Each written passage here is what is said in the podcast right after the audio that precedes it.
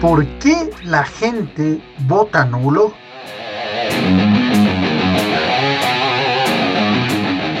Porque sienten que ningún candidato está apto para la presidencia. Las personas tienen el derecho de votar nulo cuando no están de acuerdo con ningún candidato. De pronto porque no le gusta a nadie o por no saber cómo votar. Porque ya no creen en nada ni en nadie, ninguno les convence y definitivamente prefieren votar nulo. Me imagino que la gente vota nulo porque no tiene criterio. Nulo cuando no se encuentran de acuerdo o no están de acuerdo con los lineamientos y propuestas. O porque realmente no les importa, no les interesa.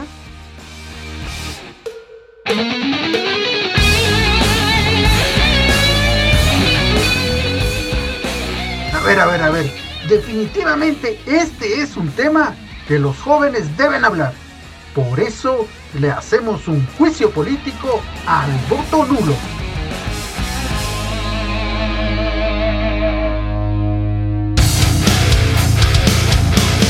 Juicio.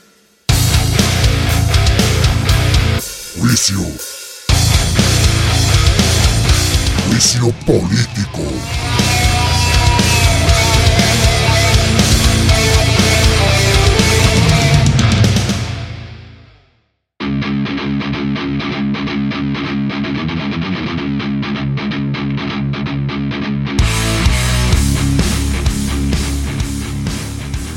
Amigos de Diario El Comercio, bienvenidos.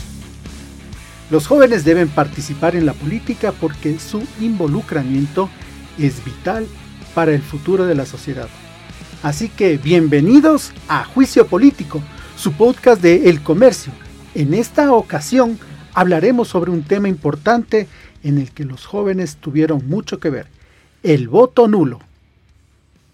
Para eso estamos en esta ocasión con Anita Álava, ella es afroecuatoriana de 26 años, oriunda de Esmeraldas y además es politóloga. ¿Qué tal, Anita? ¿Cómo estás? Hola Jorge, ¿qué tal? Gracias por la invitación. Lenin, un gusto. Muchísimas gracias. También estamos aquí con Lenin Zulka, quiteño de 33 años, abogado y politólogo. Bienvenido a Juicio Político. Muchísimas gracias Jorge, muchísimas gracias la invitación a Diario El Comercio a hablar sobre temas trascendentales para la democracia ecuatoriana como es el caso del voto nulo. Un saludo fraterno a todos los que nos escuchan a este prestigioso medio de comunicación y un saludo fraterno a mi contertulia, a mi compañera panelista Anita. Estamos abiertos a este tema trascendental, los que tampoco somos muy jóvenes, que digamos, porque ya pasé esa racha de ese tema de los 29 años, pero somos jóvenes de espíritu y de corazón y estamos aquí porque estamos preocupados por lo que pasa en nuestra democracia ecuatoriana. Excelente, de eso se trata, se trata de tener el espíritu joven, de tener el espíritu altivo y que eso nos lleve a hablar sobre temas tan importantes como este sobre el voto nulo. Les cuento, este es eh, nuestro segundo podcast, nuestro segundo episodio, así que estamos un poco buscando eh, cómo entrar a estos temas, ¿no? Son difíciles, la verdad, ¿no es cierto? La política como que siempre nos tiene un poco a los jóvenes un poco alejados. ¿Por qué creen que se debe eso? Anita, cuéntame primero tú. Bueno, este, considero que hay muchas razones, pero a mí sí me gustaría desmentir eso un poco. Hay muchos jóvenes que nos gusta la política, nos gusta eh, leer sobre política, estar actualizado sobre la coyuntura. Entonces, em, quizás no sea tanto que a los jóvenes no les gusta, sino que quizás los espacios para los jóvenes de alguna manera no son apropiados, no son incentivados y creo que eso hace que los jóvenes no participen tanto, pero habemos una gran mayoría de jóvenes que nos importa estos temas. Lenin, ¿esto se trata de apatía o de desconocimiento, lo de los jóvenes? ¿Cómo podemos llevarlo mejor? Creo que es de las dos maneras. Primero hay que enfrascar a la política como la actividad encaminada a realizar el bien común. Otra forma es la forma en que nuestros políticos ecuatorianos hacen la política. Con la reforma del Código de la Democracia del 2020, tienes que obligatoriamente las organizaciones políticas, tanto partidos como movimientos, deben hacer partícipes a los jóvenes entre el rango de edad de 18 a 29 años en un 25% en sus listas. Eso por una parte. Por otra, hay apatía y hay desconocimiento. Apatía porque tiene, según cifras del Latinobarómetro 2021, que tanto la democracia como los partidos políticos tienen una aceptabilidad, una confianza del 9 al 30%, y desconocimiento porque no explicas tú en, la, en, las escuelas, en las mallas curriculares de los colegios, qué es el tema de política, qué, cuál es el tema de políticas públicas. Entonces creo que estos dos elementos se enfrascan muy bien en la juventud ecuatoriana.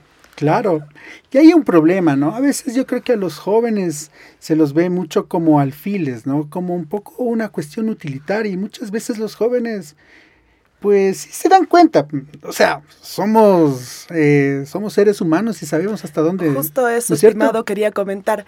Como bien comentó mi contertulio, este, la última reforma del Código de la Democracia efectivamente manda, es una ley, que los jóvenes tienen que participar en el 25% de todas las listas, en este caso a nivel provincial debería ser el 25%.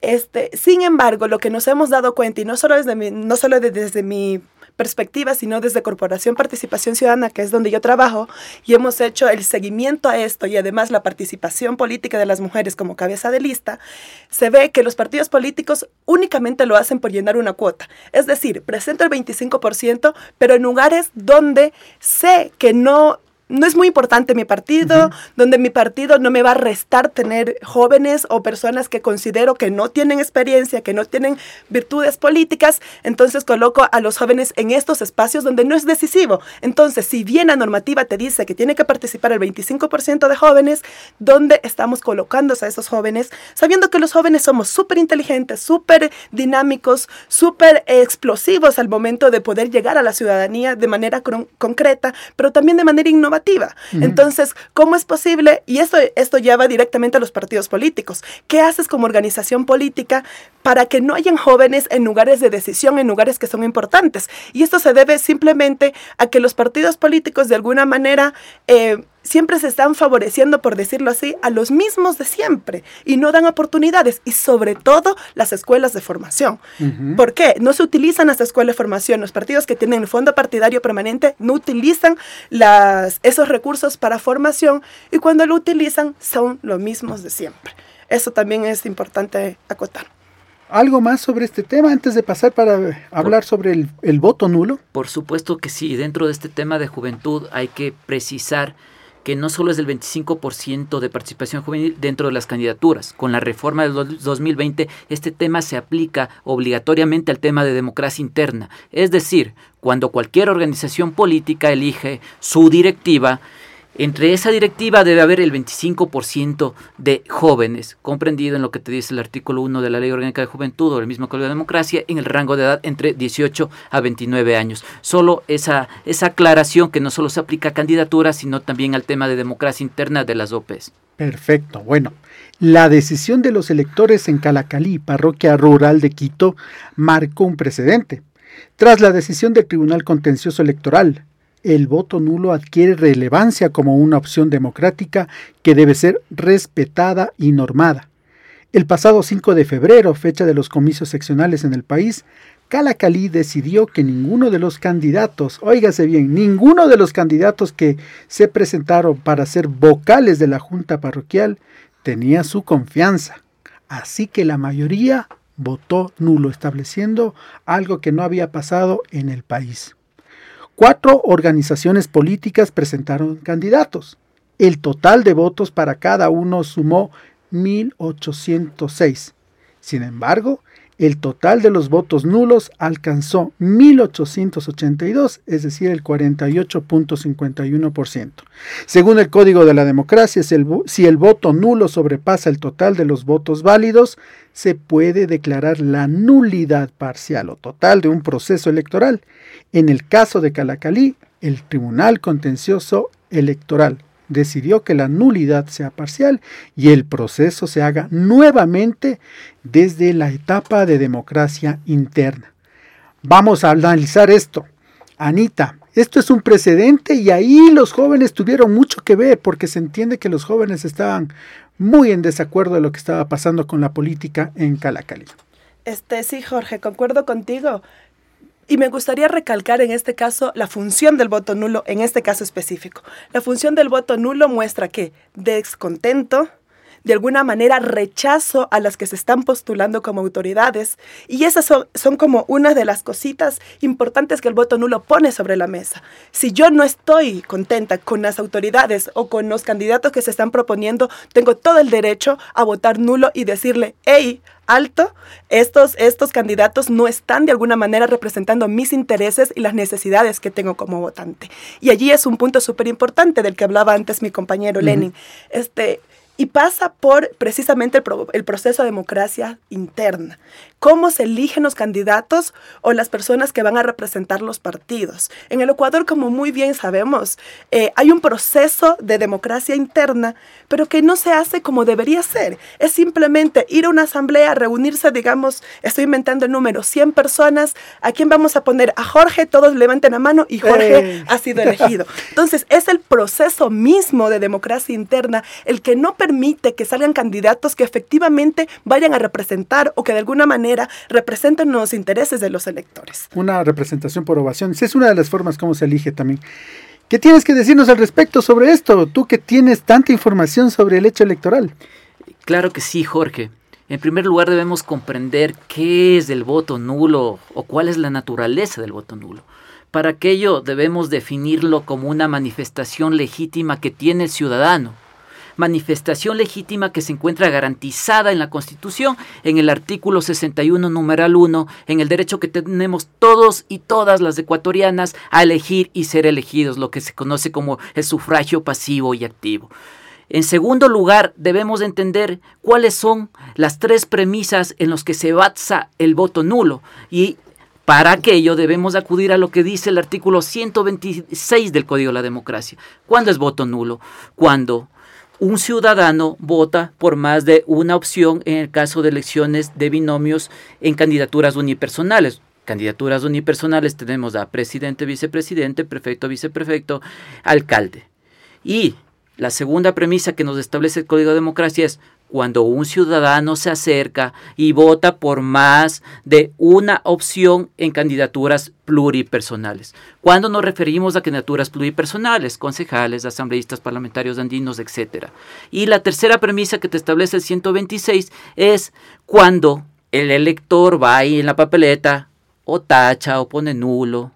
Esas son las tres premisas que te establece la ley a esta manifestación legítima que tiene el elector. Ahora, tú muy bien lo manifestaste, por primera vez es un hecho sui generis dentro de la historia democrática del Ecuador desde que regresamos a la democracia, es este proceso electoral de Calacalí dentro de la causa 100 del Tribunal Contencioso Electoral. El Tribunal Contencioso Electoral, como todos conocemos, es el órgano de justicia electoral que tiene la función electoral, cuya misión fundamental es garantizar los derechos de participación política de los ciudadanos y ciudadanas. Para Calacalí fueron 1.882 votos nulos sobre los 1.806 que se repartieron entre las cuatro organizaciones políticas participantes. Es así que no hubo ningún recurso aquí, sino que el Consejo Nacional Electoral manifestó y propuso la solicitud de consulta ante el Tribunal Contencioso Electoral. Ante el Tribunal Contencioso Electoral se llevó a cabo una audiencia de estrados en los cuales fueron el Consejo Nacional Electoral, las organizaciones políticas participantes y no participantes, así como también los amicus curiae, las diferentes organizaciones sociales, personajes públicos, líderes políticos, eh, jurídicos, etc. Dentro de aquello se estableció un nuevo calendario electoral que el Consejo Nacional Electoral lo aprobó para que estas elecciones se lleven a cabo el 8 de octubre del presente año, estimado Jorge. Muy bien. A ver, voy a hacer una pregunta y quiero que la contestemos con la mayor sinceridad del caso. En esta sala estamos dos, tres, cuatro, cinco, seis personas. Levante la mano quién ha votado nulo alguna vez en su vida. Nunca. Dos. Si se dan cuenta, entre seis que estamos, solo dos hemos votado porque bueno, ya estoy revelando. el secreto. el secreto. Y otra persona más que por, por suerte aquí en el podcast no podemos saber quién es porque no lo ha dicho, pero sí levantó la mano. Eh, es un hecho muy conflictivo, si ustedes se dan cuenta, es, un, es una cuestión muy eh, personal de decir, no estoy de acuerdo. Porque otra cosa es que se te vaya el voto y tú pongas y anules por una situación. Otra cosa es el voto nulo de conciencia. Así que Yo le les quiero preguntar, luego de haber visto esto de que la mayoría no ha votado nulo, ¿qué le significa que en Calacalí haya pasado esto? Ya en el aspecto un poquito más social y de aquí en proyección al, futuro, porque es posible que de aquí en adelante los, las ciudades, las parroquias que no estén de acuerdo, pues se pongan de acuerdo y sigan votando nulo como un arma para decir, hey, señores políticos, aquí estamos y no nos vamos a dejar caer en su juego. Sí, Jorge, yo creo que es un precedente importante. La Claudia nos decía que precisamente el voto nulo puede ser utilizado como una estrategia y una herramienta precisamente para presionar y cambiar la forma de hacer política. Entonces, a mí no me extraña que esta sea una nueva manera que adopten los ecuatorianos de hacer política y de hacerse escuchar, por decirlo así. Es interesante ver que durante los últimos 20 años apenas no, no alcanzaba el 12% en ningún lugar el voto nulo.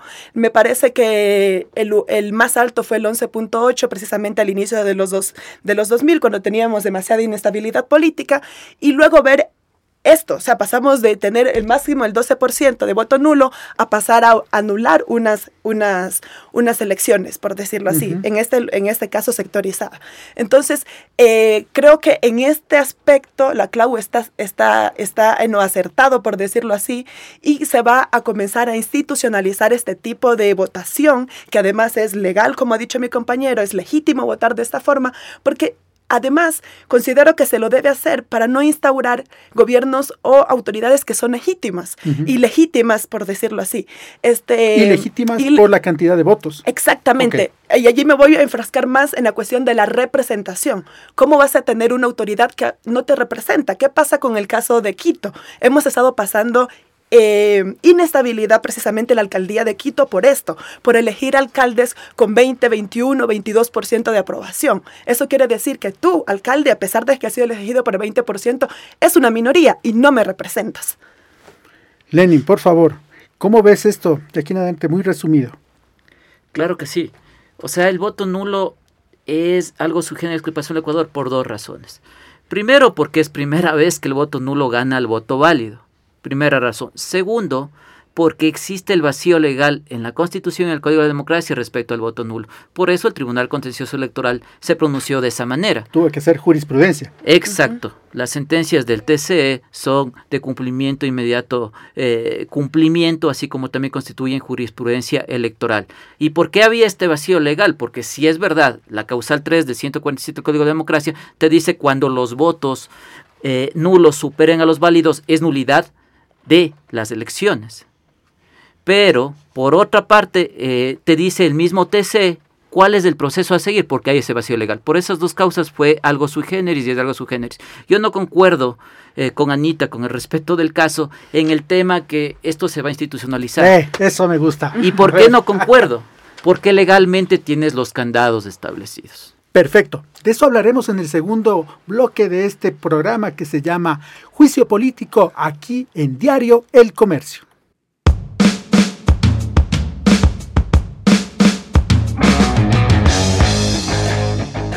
Juicio Político.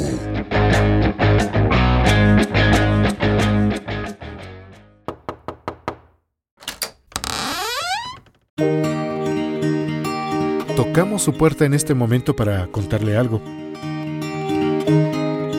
Somos el comercio y trabajamos para servirle.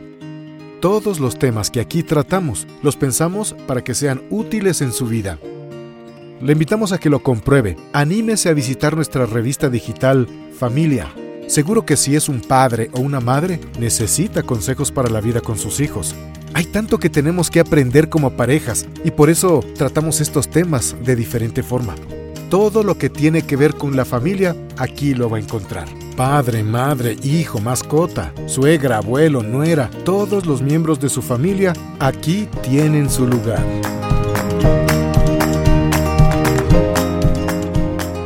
Y no se puede perder nuestro nuevo espacio, el chat de la gorda, y va a ver que definitivamente la gorda se las sabe todas y va a responder lo que usted le pregunte, cualquier cosa. Lo esperamos en www.revistafamilia.es.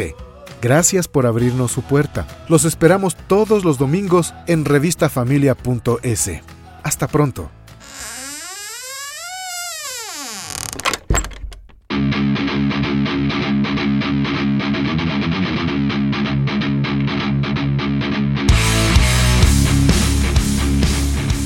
Regresamos a nuestro podcast Juicio Político. Bueno, aquí hay un dato interesante.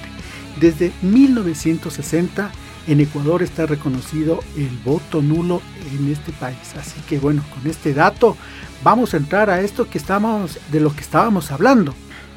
Bueno, se puede venir una nueva época de aquí en adelante en donde las personas, las organizaciones no políticas, porque también hay organizaciones no políticas pueden ser apolíticas que estén participando en los sistemas eh, políticos del país, vayan y se expresen en las urnas con un voto nulo. Aquí había una pequeña discusión tanto entre Anita como Lenin. Me parece que es interesante hablar de esto. Lenin, tú no estabas muy de acuerdo en esta situación. ¿Por qué? Porque lamentablemente en nuestro país y en nuestro ordenamiento jurídico existe el candado legal para que pueda realizarse este tema del voto nulo de manera constante, siendo un derecho legítimo que tenemos como ecuatorianos. ¿Y por qué lo digo?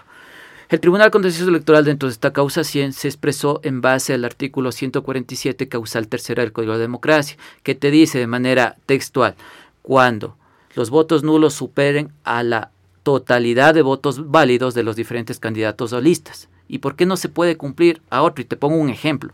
Si vas a la lista de mujeres del CPCS, ganó el voto nulo. Entre las mujeres del CPS el voto nulo les ganó. Pero ¿por qué ahí no se aplicó unas nuevas elecciones? Porque tienes este candado legal que te dice a la totalidad de los votos. Entonces. ¿De los votos válidos? Exacto. Entonces, y de candidatos. Entonces, debes sumar de todos los candidatos. Exactamente. ¿Qué es un voto eh, válido? ¿Qué es la totalidad de los votos bueno, válidos? Primero, un voto válido es cuando el elector eh, consciente y vota por determinada opción política, candidato o en este caso en el sistema electoral ecuatoriano por una lista, que son listas bloqueadas y cerradas dentro del sistema electoral. Ese es el voto válido. Cuando tú te pronuncias por determinado candidato, una, una determinada lista. Dentro de los votos válidos no entran ni los blancos ni los nulos.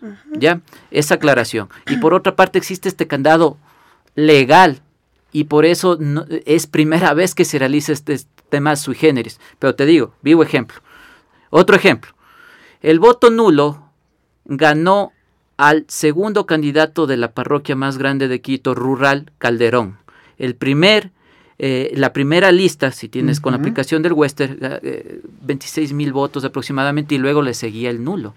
Hay esa naturaleza que existe un bastante número, pero que se puedan repetir las elecciones es algo que es muy difícil que se realice nuevamente en determinada jurisdicción por el tema del candado legal. Es decir, antes, antes de pasar contigo, Anita, es decir, que aquí lo que legalmente cabría es que siempre el CNE pase a consulta al Tribunal Contencioso para saber qué se tiene que hacer o ya tenemos una cuestión ahí de jurisprudencia con lo que ha dictado esta vez? Ahorita ya no, de la sentencia de la causa 100 ya nos da el procedimiento a seguir y nulitó el proceso electoral desde la etapa de democracia interna. Ojo, aquí hay que hacer una diferenciación entre lo que es la nulidad de las elecciones, del proceso electoral como tal, y de las votaciones del escrutinio, que es una cosa totalmente diferente. O sea, se repite todo el proceso. Gracias, Lenny. Anita. Exacto. Este, yo concuerdo con Lenny, sin embargo, me queda la duda de si no, se, no pudiera pasar nuevamente en el Ecuador. ¿Por qué? Pongo dos cosas a consideración. Uno, el voto nulo generalmente no se lo ejercía como forma de protesta o de rechazo, porque decías, ah, no sé si otras personas lo vayan a votar nulo también, este, no sé si soy la única loquita, por decirlo de esta manera, pero al darse cuenta que si hay reacción ante un voto nulo, es decir, la nulidad de las elecciones, como ya hablamos, en este caso, quizás los ciudadanos digan, ah, no, es que el voto nulo sí se hace escuchar y sí genera cambios, por decirlo así, en la misma línea de la clau que ya te había comentado anteriormente. Entonces, como dice mi compañero Lenin, efectivamente, en el 143 del Código de la Democracia dice que cuando el voto nulo abarque o pase todos los votos válidos. Es decir, de cuatro candidatos, como pasó exactamente acá, el voto nulo es superior a todo lo que sumen esos candidatos. Y eso puede volver a pasar. ¿Por qué? Digamos en Esmeraldas, el descontento que ustedes saben que existe en Esmeraldas, en mi tierra, digamos que ahora se pongan tres candidatos y los tres candidatos alcancen en Esmeraldas somos casi 700 mil, digamos. Y los tres candidatos alcancen 300 mil votos. Los cuatro candidatos 300 mil votos y el voto nulo 400 mil votos automáticamente está sobrepasando los votos válidos. O sea que puede volver a pasar en el Ecuador. Si bien hay un candado, que son los votos válidos, puede volver a pasar. Y en situaciones de descontento, claramente que se puede utilizar como una herramienta. No digo que no esté en la Constitución, no digo que no haya candados. Lo que digo es que las ciudadanías tienen el derecho a acceder a este voto nulo y lo que yo creo que va a seguir pasando es mi perspectiva, mi análisis, es que va a incrementar. Quizás no llegue a, a pasar lo que pasó en Calacalí, pero en, el, en, en un supuesto, si hacemos una regresión, quizás este vaya a comenzar a aumentar paulatinamente si es que no se hacen campañas, por ejemplo, de educación. Y en esto me quiero centrar en dos cositas. En las elecciones seccionales, ¿cuántas papeletas tuvimos? como nueve si es que no mal recuerdo. Entonces, allí puede diferenciarse dos cosas. Voto nulo por, por conciencia, porque yo deseo votar nulo porque rechazo a las autoridades que se quieren elegir o se están postulando, y otra es por desconocimiento, por falta de educación al ver tantas papeletas, muchos de los electores no saben cómo votar, no sabían el cambio de la lista cerrada, no sabían cómo votar para una dignidad o para otras dignidades. Y esto hace que también se anule el voto. Entonces allí viene una cuestión interesante. ¿El voto nulo únicamente es una forma de protesta o también podría ser una forma de desconocimiento por parte de la ciudadanía? Exacto. Exacto. Yo por ahí entiendo que hay también una fuerza social que puede estarse configurando, pero también hay unas leyes que pueden también em, de alguna forma eh, llevar a un buen puerto, que haya, que haya una confluencia de, las dos cosas sería interesante en la, en, la sociedad. Lenin, tú que estás más con la cuestión em, de las leyes, ¿es legal en Ecuador hacer eh, campaña por el voto nulo? Eh, bien, si es legal y es legítimo. Sí, pero para el respecto, si tú quieres hacer campaña o promoción electoral aquí en el Ecuador, debe estar registrado ante el Consejo Nacional Electoral. Lo que pasó en Calacali fue una persona que hizo bastante campaña por el voto nulo. Aparte tuviste dos listas que no les dejaron participar porque las dos listas no cumplieron los requisitos legales. ¿Es legal? Sí. ¿Es legítimo? Sí. Para hacer campaña por el voto nulo o por cualquier opción que tú quieras votar, no era legal. debes de estar registrado en el mm. Consejo Nacional Electoral para el tema de promoción electoral y para el tema de presupuesto para que hagas esa campaña por determinada opción electoral. Eso eh, te puedo decir, estimado Jorge. Eso me parece interesante. O sea, es, es, es legal mientras estés registrado en el, en el CNE. Así sería la cuestión. Exacto. Sobre todo por una cuestión de presupuestos. Tienes que de alguna manera decirle al CNE de dónde estás sacando ese dinero, porque estás dentro de un proceso electoral, de dónde estás sacando ese dinero para financiar ese tipo de actividades. ¿Qué retos trae este tipo de, situaciones? Aparte de lo que dices tú, Anita, como por ejemplo decir de dónde saco el dinero. Em, democráticamente, ¿está bien, por ejemplo, hacer una campaña por el voto nulo? A tu parecer. ¿Yo? ¿Tú? este, a mi parecer, está bien hacer este tipo de campaña. Yo, politóloga, considero que el voto es algo súper importante, que debe ejercérselo tanto válidos como nulo. Entonces, y sobre todo respetando las, las libertades de las personas. Tú tienes todo el derecho a manifestarte y decir apoyo a un candidato como no apoyo a ninguno de ellos. Entonces, el voto nulo nos da esta, esta, esta ventana también, yo creo que un poco de desahogo, de decir no estoy de acuerdo con lo que me estás presentando, no me voy a consumir este tipo de autoridades. Perfecto. Lenny. Eh, claro que sí, yo creo que en Ecuador nos encontramos en una grave crisis del sistema de partidos ecuatorianos. Y con un sistema de partidos ecuatorianos que tienes tienes un registro electoral de 13 millones 500 mil votantes. Para ese pequeño número tienes actualmente 279 organizaciones políticas de toda índole, derecha, centro, izquierda, centro derecha, otros que dicen que no tienen ideología, etcétera, etcétera. Entonces, con esa crisis del sistema partidario ecuatoriano, obviamente que vas a tener el voto nulo. El voto nulo es un derecho legítimo, el voto nulo es un derecho que está consagrado en la Constitución, el voto nulo es lo que se está dando y lo que se dio en Calacali. Sin embargo, el diseño institucional te da para que ese voto nulo principalmente se dé en jurisdicciones pequeñas, por el tema legal y este candado que existe. Y por otra parte, aparte de la grave crisis del sistema partidario, tienes crisis de carácter estructural en el sistema electoral ecuatoriano. Y mientras no cambies de eso, se va a realizar el voto nulo en mayores proporciones o en nuevas elecciones.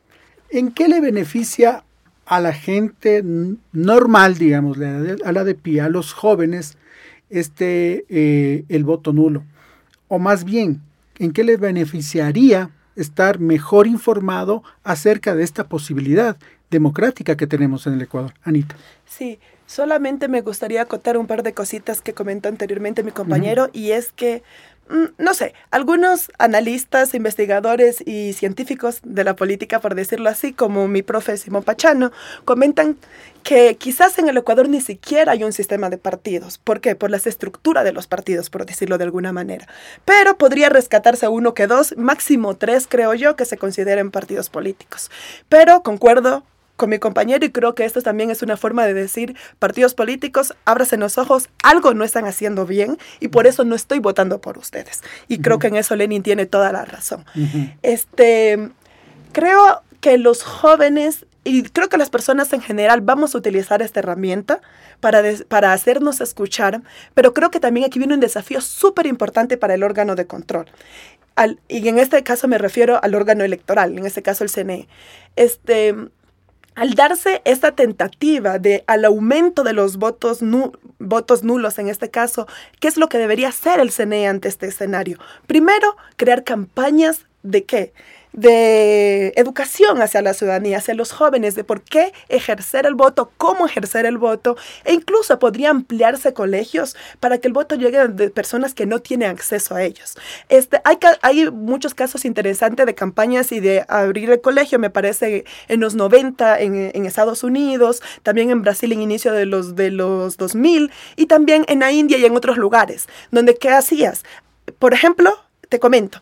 Por ejemplo, en, Estados Unidos había poca votación por parte de los jóvenes, que hicieron campañas de, con música, con bandas de, de rock y country, me parece, donde principalmente el público era joven. Entonces incentivabas por medio de esas campañas a que los jóvenes votaran.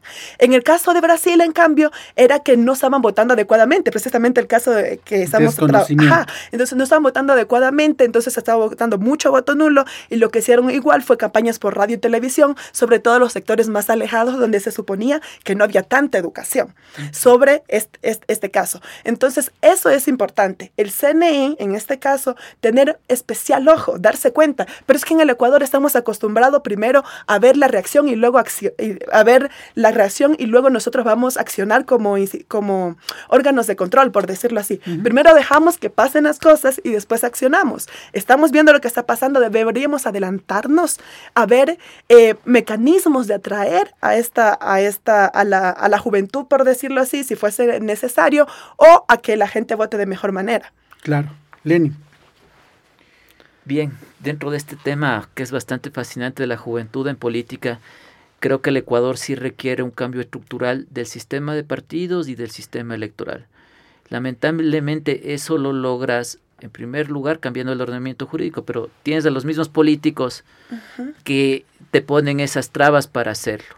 Para, seguir en lo mismo. Para hacerte un ejemplo la bronca de las mujeres, que es histórica, recién, recién con el mandato de posición pudieron lograrla o pudimos lograrnos en el 2020 con la reforma del 15, del 30 y del 50%, que ahorita tiene seis recursos contenciosos subjetivos, en la bronca a ver si en estas elecciones eh, presidenciales y legislativas anticipadas 2023 puedes poner hombre-mujer en el binomio o en el 50% de encabezamientos. Y Ahí ya lograste una ley de cuotas, ya lograste un mandato de posición, es decir, que la mujer encabece las listas. Ahora, vas al tema de jóvenes. Solo lograste un tema de un 25% de participación, entonces, ¿qué hace la organización política? Te mete al joven a los últimos lugares de las candidaturas o te pone de vocal de aseo de la directiva en temas de democracia interna. Eso es lo que pasa. Entonces, ¿cómo logras este tema de reforma estructural? Cambiando el Código de Democracia y estableciendo un tema de mandato de posición en lo que respecta a las candidaturas de jóvenes con eso oxigenas las organizaciones políticas, oxigenas el sistema partidario y oxigenas la democracia ecuatoriana porque creo que todos estamos cansados de los políticos de siempre que dirigen las riendas de este país y por eso tienes la desinstitucionalización total. Y por otra parte, complementando lo que dijo Anita, en el Consejo Nacional Electoral tienes una institución que se llama el IDD, Instituto de la Democracia, que es el encargado de capacitar no solo a las organizaciones políticas, sino a los ciudadanos para que conozcan cuáles son sus derechos de participación, cuáles son sus derechos de participación política y cómo ejercerlos. Así como también es obligación de las organizaciones políticas fomentar la capacitación para mujeres y para jóvenes como prioridad. Juicio Político es un podcast de Diario El Comercio que ya está llegando a su fin. Anita, ¿tienes algo que decirnos?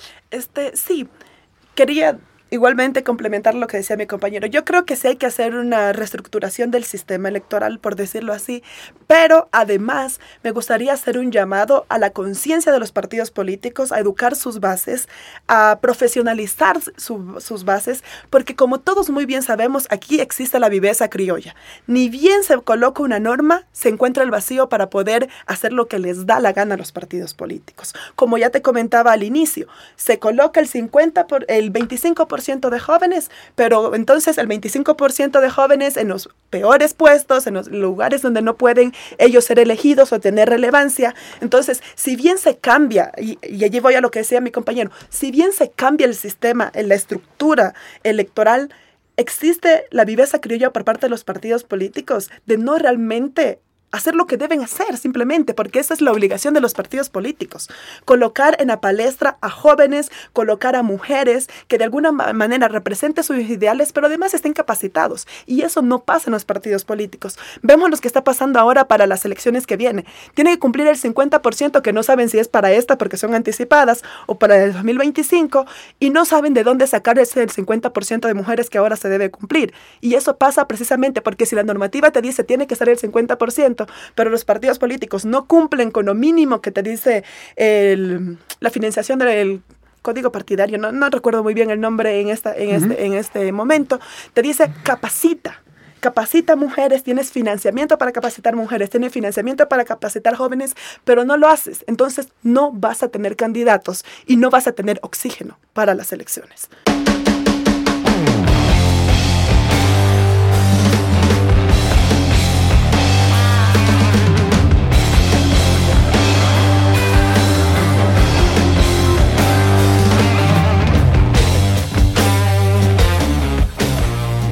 Bueno, llegó el momento de la sentencia aquí en juicio político. Vamos a ver qué es esto del voto nulo. ¿Es bueno? ¿Es malo? Vamos a ver la sentencia que da Anita. Cuéntanos, ¿cuál es tu sentencia? Definitivamente bueno.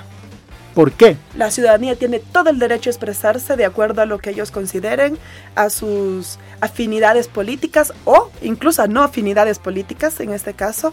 Entonces, para mí es una forma igual de protesta, una forma de descontento y que la ciudadanía tiene todo el derecho a poder expresarlo.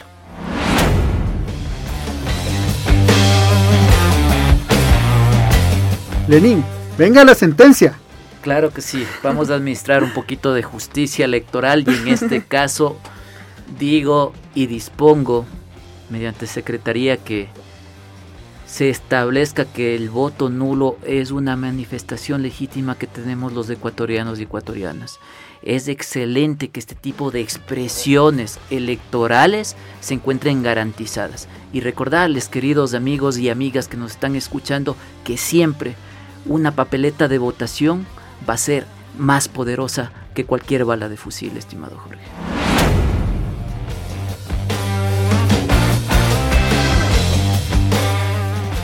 Muchísimas gracias y ahora vamos a, este, a esta sentencia, pero con música.